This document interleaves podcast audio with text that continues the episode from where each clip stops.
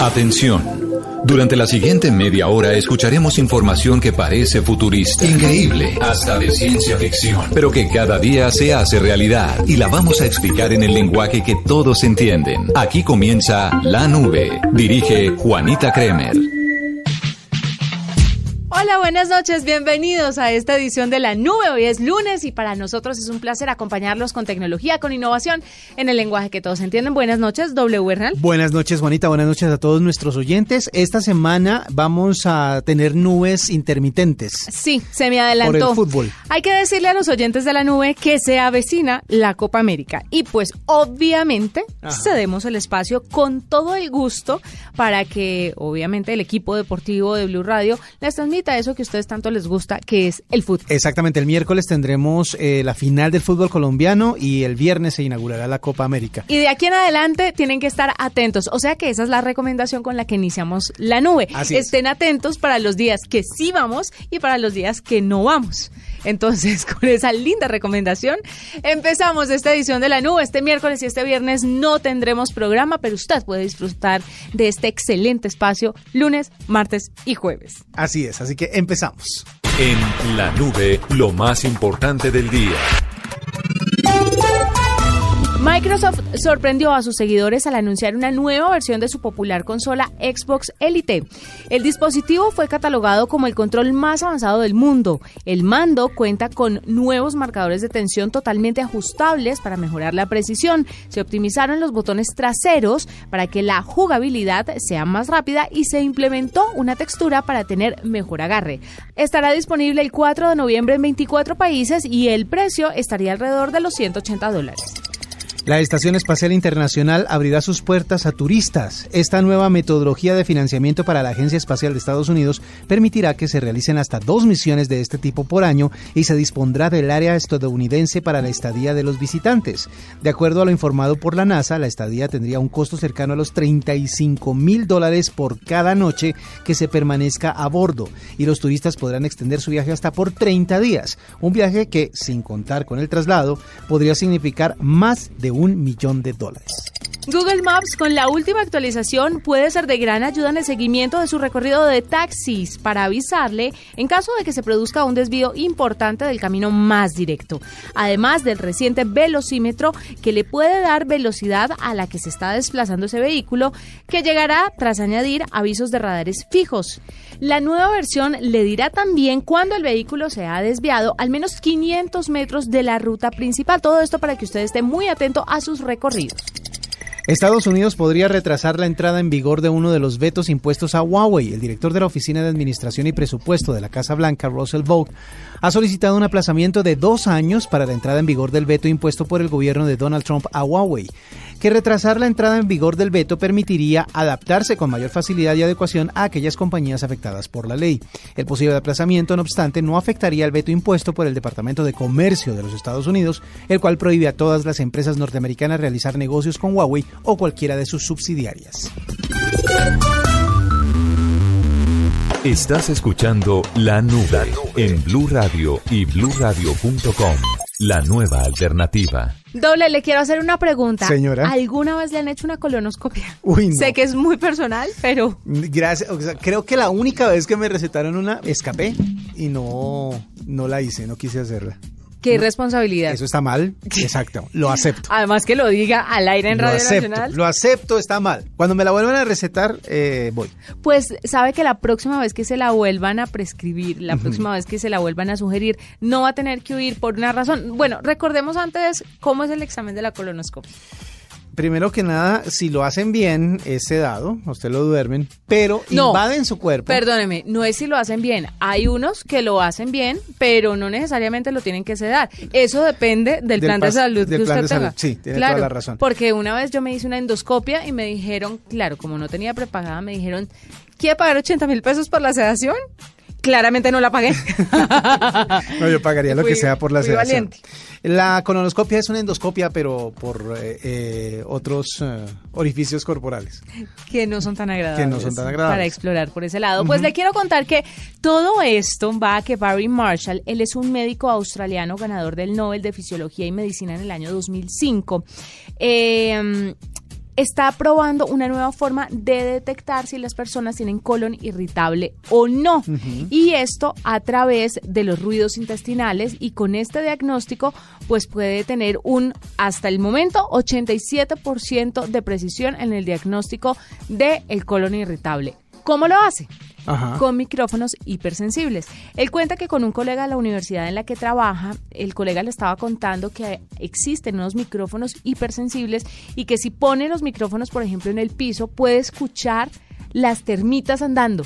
Entonces él dijo, ve, esto para la colonoscopia podría ser interesante. puede evitar, puede evitar algo. Claro, y él dice que con los ruidos que emiten pues, los intestinos y demás, con las entrañas, dice el, artículo, puede darse cuenta si una persona sufre del colon irritable o no, porque además muchas veces cuando le manda la colonoscopia, pues ya es un caso bastante extremo, pero por lo general cuando no es un tema de colon irritable tan grave, se diagnostica por descarte. Entonces, si usted no tiene otras enfermedades más graves, entonces es colon irritable.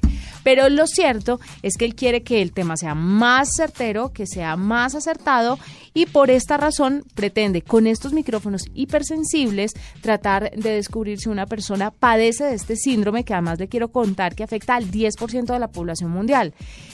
La región donde menos sufren de colon irritable es Asia, con el 7% de la población. Adivine quién gana gana Estados Unidos. América Latina con el 21% de los casos de colon irritable. Yo pensaba que por población versus estrés y, cosas y alimentación, Estados Unidos estaría también por los primeros lugares. Pero piense también en lo que está pasando en América Latina. Es verdad. Entonces, ahí le cuento cómo la tecnología y los micrófonos, en este caso hipersensibles, pueden ayudar a diagnosticar la colonoscopia. En este momento con un 87% de efectividad. Mm, muy bien. Esto hace que sea una forma más económica, no invasiva y además rápida porque la colonoscopia se demora un tiempito. Sí, y es bastante... Sin hablar de la invasión.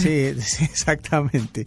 Oiga, le voy a cambiar el tema para algo más agradable, eh, más o menos, eh, digámoslo así. Usted eh, tiene un hijo y ¿a qué, ¿a qué edad piensa darle un teléfono celular? A los 18 años. Ah, mayor de edad. sí. bueno, eh, y la otra pregunta es, ¿usted cuando tiene insomnio, por ejemplo, o antes de dormir, qué tanto utiliza su celular? Bastante. ¿Bastante? Sí. Bueno, pues resulta que acaba de aparecer un estudio en el Common Sense Media que muestra que la mayoría de las personas están normalizando el uso del celular para antes de dormir. Hay mucha gente, y en Estados Unidos sobre todo, que utiliza el televisor para irse a dormir. Cuando se van a acostar, prenden la televisión y digamos que el televisor les da como la pauta para irse a, dormir. En este caso, el celular está reemplazando el uso del televisor y el uso como eh, entretenimiento e información a la hora de irse a dormir. El estudio se llama eh, La nueva normalidad, padres, adolescentes, pantallas y sueño en Estados Unidos. Los padres eh, también están entrando de la tendencia usan el 62% de las personas pueden alcanzar sus teléfonos desde la cama, lo que hace que a la hora de despertarse por algún ruido o por algo en la noche, lo primero que hagan es estirar la mano, coger su celular y revisar si hay notificaciones. Este porcentaje aumenta cuando la edad disminuye, es decir, los adolescentes, el 70% de los, de los adolescentes están usando sus teléfonos más de 30 minutos antes de quedarse dormidos y obviamente cuando se despiertan es lo primero que toman y a partir de ahí los niveles de insomnio han subido muchísimo. ¿Esto que concluye? La recomendación es, desde este estudio, que los padres alejen los teléfonos celulares de sus hijos a la hora de dormir. Es decir, si van a dormirse, cuando muchas veces los padres llevan a sus hijos a la cama, retiren el teléfono. Y si no lo pueden retirar porque ellos dicen que quieren quedarse un tiempo más con ellos, vigile el tiempo que están eh, pendientes del celular. No, pero si no lo puede retirar, vayan donde un especialista que le enseñe a manejar a sus hijos, porque faltaba más. No, pero muchas veces se llegan a acuerdos. Usted sabe que la adolescencia es una edad muy complicada y es donde se llegan a, muchos acuerdos. Entonces lo que ellos dicen es, haga un acuerdo con su hijo. Si él dice, no me quiero dormir aún, dice, ok, te dejo el celular 10 minutos, 15 minutos. A los 15 minutos pase y retíreselo. Haga el acuerdo con él para que puedan dormir y retíreselo del cuarto para que él no pueda O hay aplicaciones que lo bloquean y lo apagan, ¿no? También es Sin ningún problema. Mire, nos vamos con la primera parte de una entrevista que tenemos preparada el día de hoy para los oyentes de la nube, porque resulta que a finales de este mes se va a llevar a cabo la reunión del G20. Esto va a ser en Osaka, Japón, y entre los temas que se van a tratar está el asunto del impuesto GAFA. ¿Sabe usted cuál es el impuesto? ¿Impuesto GAFA? Google, Apple, Facebook, Amazon o impuesto Google. Y es que las grandes potencias mundiales están tratando de ver cómo eh, graban a las gigantes tecnológicas. Arroba la nube blue. Arroba blue radio Síguenos en Twitter y conéctate con la información de la nube. Saludamos a Luis Fernando Mejía, él es economista y director de Fedesarrollo. Hoy lo invitamos a la nube para hablar un poquito sobre esto que pretende hacer no solamente la Unión Europea, sino que se espera que varios gobiernos en el mundo se unan para ponerle unas, unos ciertos impuestos a los gigantes tecnológicos. Esto se llama la ley eh, o, o se llama el impuesto GAFA, que es Google, Apple, Facebook y Amazon. Algunos estados están muy reacios a poner este impuesto solos. Hay otros que quieren hacerlo en conjunto. Lo cierto es que Francia ya dio el primer paso.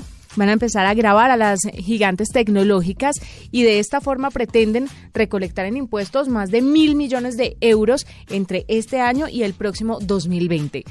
¿Cómo se puede dar esto? ¿Qué pasa con estas empresas de tecnología que no pasa con otras empresas como la automotriz, la de alimentos, eh, la de la salud? Pues vamos a hablar en este momento con Luis Fernando para que nos cuente cómo es que es el tema de los impuestos y qué es lo que realmente está pasando con las tecnológicas y si pasa con las otras industrias. Luis Fernando, bienvenido a la nube.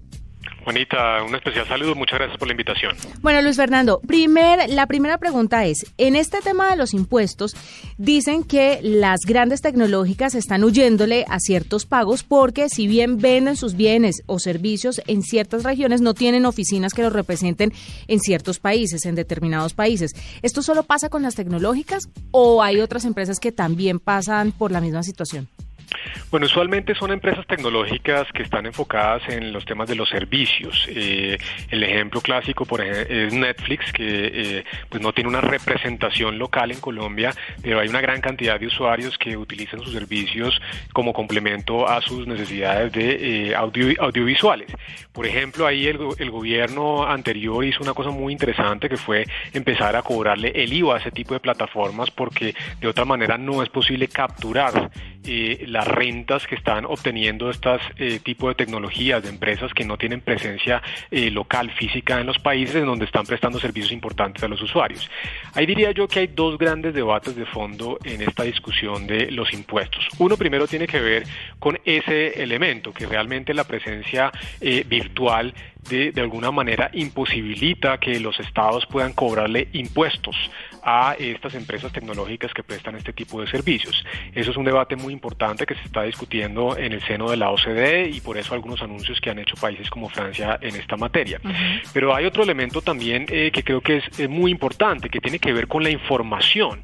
Eh, estas tecnologías, por ejemplo, Facebook, eh, Amazon y Apple, que utilizan de una manera muy importante para propósitos de las ventas que hacen de sus anuncios, la información que recopilan de los usuarios, no solamente de los países donde son originarios, como Estados Unidos, sino también de países como nosotros, de países emergentes y en general de cualquier usuario de este tipo de plataformas, no están generando ninguna contraprestación frente al uso de esa información que por supuesto es propiedad de los diferentes usuarios. Y hay una discusión muy interesante sobre si, por ejemplo, los países deberían empezar a cobrar por ese uso de la información de sus ciudadanos a estas empresas y empezar entonces ahí a recolectar algo de impuesto que puede ser una cosa muy importante.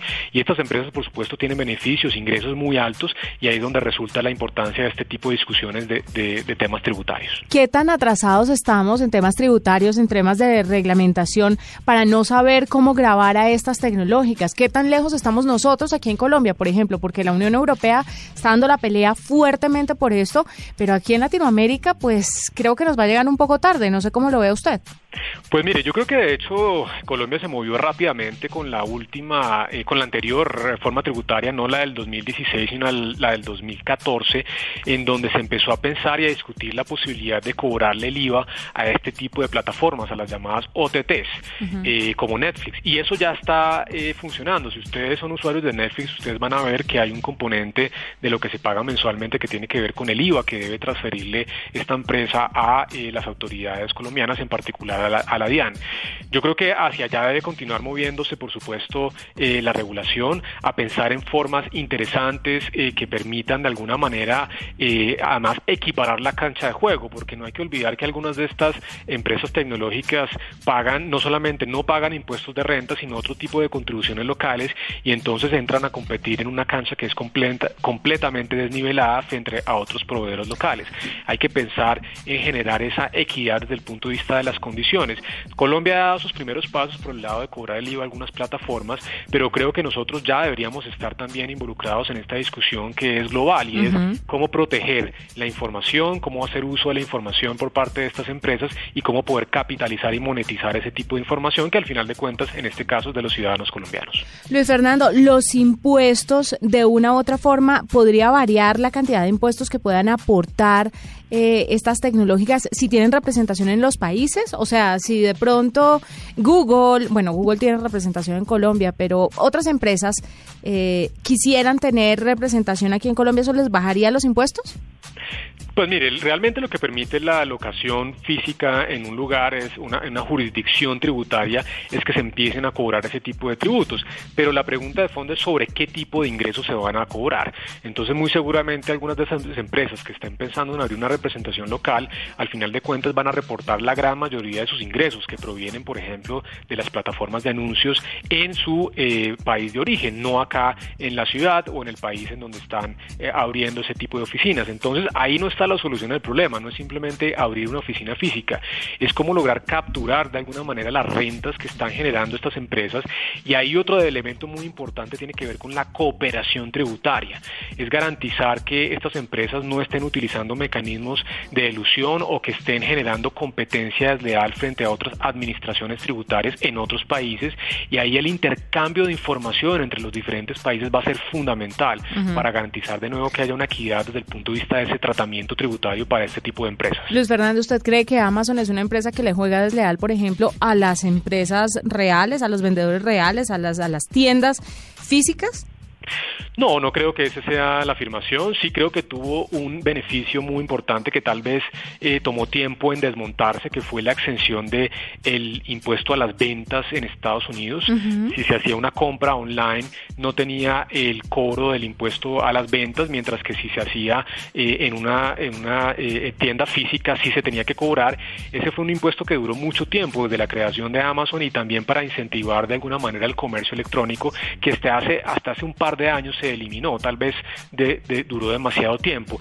No creo que haya competencia desleal, lo que sí creo de nuevo es que hay que fortalecer los mecanismos de auditoría, los mecanismos de transparencia e intercambio de información y garantizar que cada empresa, independientemente si es tecnológica o no, si tiene presencia física o no, pague lo que realmente corresponde. Finalmente, para terminar esta entrevista, Luis Fernando, La Nube es un programa que pretende contarle a las personas pues temas de tecnología en el lenguaje más simple eh, y más aterrizado posible.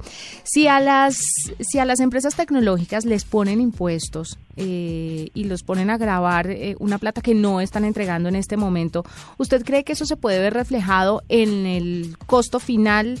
Que tenemos que pagar los usuarios o existe la forma de que los gobiernos le digan usted me paga esta plata en impuestos pero no se la saca por derecha a sus usuarios? Eh, ¿Un Estado puede proteger así a sus usuarios? Pues mire, eh, Juanita, eso depende básicamente de la competencia. En la medida en que haya plataformas que tengan una concentración de mercado muy grande y en donde no haya de alguna manera entrantes potenciales a ese mercado, pues cualquier tipo de regulación, cualquier tipo de costo adicional de hacer negocios va inmediatamente a ser trasladado a los usuarios. Ahí es fundamental de nuevo garantizar no solamente eh, todos esos temas tributarios, sino también garantizar que haya una adecuada regulación para que haya competencia. Realmente es eso que permite que de nuevo esos costos sean eficientes, que lo que paga un usuario realmente sea razonable frente al costo de proveer un servicio y que ese tipo de medidas de nuevo no se vayan a trasladar de una manera muy injusta a los consumidores finales. Pues es Luis Fernando Mejía, economista y director de F Desarrollo, que a esta hora nos acompaña en la nube, nos cuenta un poco cómo de una u otra forma impactaría este tema de los impuestos a las grandes tecnológicas, que es un asunto que se está teniendo muy en cuenta y que se están tomando muy en cuenta muchos gobiernos alrededor del mundo. Gracias por acompañarnos, Luis Fernando. Bueno, Juanita, un especial saludo, gracias por la invitación y un saludo para los oyentes. En la nube, decídase a hacerlo usted mismo. Juanita, usted sabe que ya WhatsApp ha hecho muchas actualizaciones para poder ponerse a tono con otras aplicaciones, pero esta es muy interesante. Ya se puede ver cuando usted reenvía un mensaje, pero esta vez la gente de WhatsApp quiere saber también cuántas veces se reenvía el mismo mensaje. Sí. Para esto es muy fácil. Usted lo que debe hacer, esto todavía no está eh, implementado, esta es una versión beta, ya se va a implementar en las próximas actualizaciones, pero de una vez usted puede saber cómo funciona. Para entrar a esta información, usted presiona información en el mensaje como cuando va a ver si leyeron o no leyeron su mensaje y va a aparecer un tercer ítem eh, en el cual dice enviado o reenviado y un número de veces. Si ese mensaje se ha reenviado más de una o dos veces, aparece el número total de veces que se va a reenviar.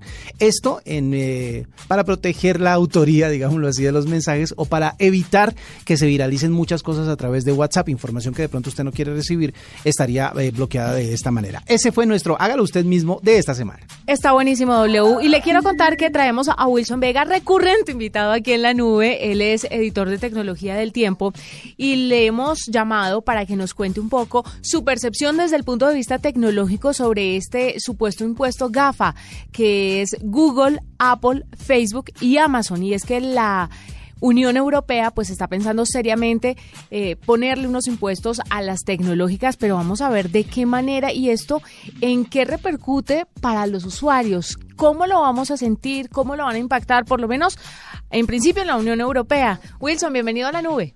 Gracias, Juanita. Siempre es un gusto. Bueno, Wilson.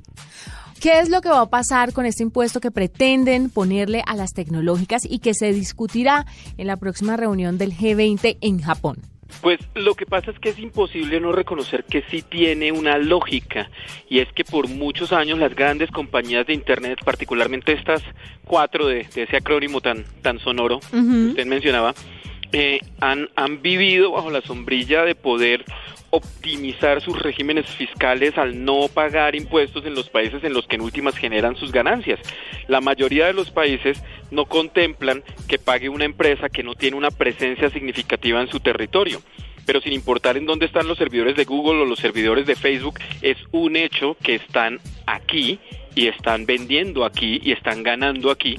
Luego, quizás sea momento de que el sistema tributario eh, evolucione para que ellos hagan también un aporte justo sobre sus ingresos. Claro, pero le quiero preguntar una cosa, ¿todas las empresas no hacen eso mismo o solamente las tecnológicas? Porque me imagino que hay empresas que, por ejemplo, en Colombia, pues no las tenemos presentes con oficinas, pero sí venden sus productos y les puede ir muy bien.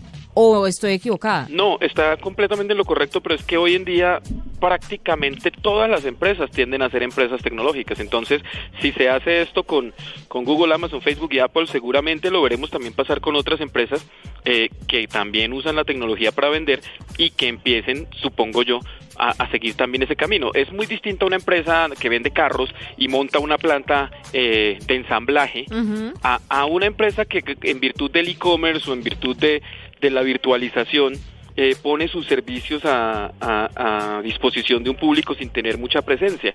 A mí me parece que casos como los que hemos visto en, en Francia, que fue quizás el pionero de este tipo de cosas, hablan de la necesidad de entender que hoy en día eh, los ingresos generados en el caso de estas cuatro empresas, por los datos de los usuarios, son una forma de producción, son un recurso que está siendo explotado y deberían ser susceptibles de, tributación.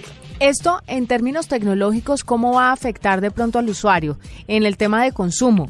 ¿Se, ¿Ese impuesto se lo van a subir a los usuarios, cree usted, Wilson? ¿O de pronto eh, las tecnológicas lo asumen sin afectarnos los precios finales? Es difícil saber porque nunca se ha hecho y además porque algunas de estas empresas no tendrían manera eh, de pasarle ese, ese costo al, al usuario si no es subiendo, si no es cobrando, y hay algunas que no, no le cobran al usuario. Es decir, por ejemplo, Google, Facebook no pueden permitirse, o no creo que se lo estén permitiendo, pensar en dejar de ser gratuitas para cometer este nuevo marco tributario. Pero sí podrían subir las tarifas de su publicidad, algo que en todo caso va en contra de sus intereses. Yo supongo que es más probable que empiecen por un lado con el, con el fuerte lobby que tienen a tratar de matizar esto, pero por primera vez yo estoy viendo cifras que sí son significativas. Es que cuando a ustedes le salen con que multaron a Google con no sé, 40 millones de dólares por no sé qué cosa, usted dice, pues hombre, 40 millones de dólares, ¿cuánto se demora Google en generar eso en, Nada. en ingresos? Pero cuando ya estamos hablando aquí de porcentajes un poquito mayores eh, de los ingresos, yo supongo que sí podamos ver cambios. Sin embargo, yo creo que por ahora no hay nada que indique que lo vamos a ver reflejado en el bolsillo directamente del, del usuario. Pues Francia piensa recaudar 1.050 millones de euros entre el año, este año y el año que viene, ¿no? Porque fueron los primeros en ponerle una multa a Google y en la Unión Europea hay mucha persecución a las, eh, digamos que no persecución, sino que sí hay un interés verdadero y legítimo de regular las compañías tecnológicas, pero Estados Unidos está en desacuerdo. ¿Por qué? Porque Estados Unidos eh, tiene una forma de juzgar el, el, éxito empresarial cuando las empresas son chinas y otra cuando las empresas son estadounidenses. Y algo que tienen en común Google, Amazon, Facebook y Apple es que son empresas estadounidenses Ajá. que han hecho muchísimo dinero y han conseguido considerables beneficios en la manera en que están organizadas las cosas. Un cambio como el que se está planteando, grabarlas de manera unilateral sobre sus ingresos no un número cualquiera, sino un número que se base en la cantidad de dinero que están generando, pues por supuesto las, las pone un poco más en, en cintura y sobre todo las pone al alcance de competidores de otras de otras latitudes. Yo creo que Estados Unidos lo que lo que quiere es proteger el éxito de sus empresas, sobre todo a la, a la luz de un criterio como el que lo hemos visto usar recientemente, sí. que es entender esa dominancia no solo como un tema comercial, sino como un tema, como un tema geopolítico. Lo menos que quiere eh, Estados Unidos es que surja o que emerja un nuevo buscador eh, que reemplace a Google o una nueva red social que reemplace a, Facebook. Y en ese sentido, ahí los vemos siendo mucho más protectores que lo que estamos viendo en otros escenarios. Finalmente, Wilson, hay que hablar un poco sobre el tema de innovación, sobre el tema del impacto que también estas multas va a tener en la innovación y en el desarrollo tecnológico que hemos visto hasta ahora. Pues si bien antes no pagaban un peso y asume uno que le invertían eh, muchas de esas ganancias a la innovación y a desarrollos de nuevas herramientas, estas, este, estas regulaciones y estos impuestos pueden afectar a las empresas, a estas empresas multimillonarias de alguna forma o no les hacen ni cosquillas? Sí, es posible al final porque si bien se necesitaría que fuera un, un, una forma muy continuada de afectarles las finanzas para que de verdad digamos que lo sintieron, o sea, estamos hablando de que la, las cuatro compañías hoy en día tienen un valor de mercado combinado de un, más o menos 1.7 billones en español, o sea, millones de millones uh -huh. eh, de dólares, que eso es una barbaridad, cuando estamos hablando de cuatro compañías que hace 15 años estaban como cualquier startup básicamente buscándose un mercado y tratando de, de sobrevivir pero es posible que sí termine eh, cambiando, por un lado, la, el enfoque de la innovación como lo, como lo conocemos, porque estas empresas ya no van a poder usar el mismo que han usado durante 15 años, pero también es posible, y eso sí sería incluso deseable, que, que, que cambie un poco esa dominancia que hemos visto. Eh, no, no tiene sentido, si bien se lo merecen, si bien es, no les han regalado nada, si bien fue una visión la que creó Apple, la que creó Google, la que creó Facebook, este no tiene sentido que Google en estos momentos eh, concentre el 90% de las búsquedas de Internet. Eh, no tiene sentido que Facebook se lleve entre el 16 y el 18% del tiempo que la gente pasa online. Es, es peligrosa esa concentración, más cuando, como decíamos, las cuatro empresas son estadounidenses. Y si se puede hacer algo para aligerar un poco eh, las cargas que llevan otros o, o, o, homogenizar un poco el terreno para que creemos un sentido de competencia más favorable, yo estaría a favor de eso. Pues Wilson Vega, gracias por estar con nosotros, editor de Tecnología del Tiempo, que nos acompaña para analizar un poco lo que está pasando y estos impuestos que quieren ponerles a las gigantes tecnológicas, sobre todo la Unión Europea, y es un tema que se tratará en la próxima reunión del G20 en Japón. Y estaremos atentos de todo lo que ocurra en esa reunión y todo lo que salga y acuerden pues las grandes potencias, por supuesto. Wilson, gracias. Con todo gusto. Esta es la nube de Blue Radio. GPS, VPN, streaming, interfaz. Si no sabes qué significan esos términos, la nube te los explica en el lenguaje que todos entienden. Protocolo, IP, el glosario.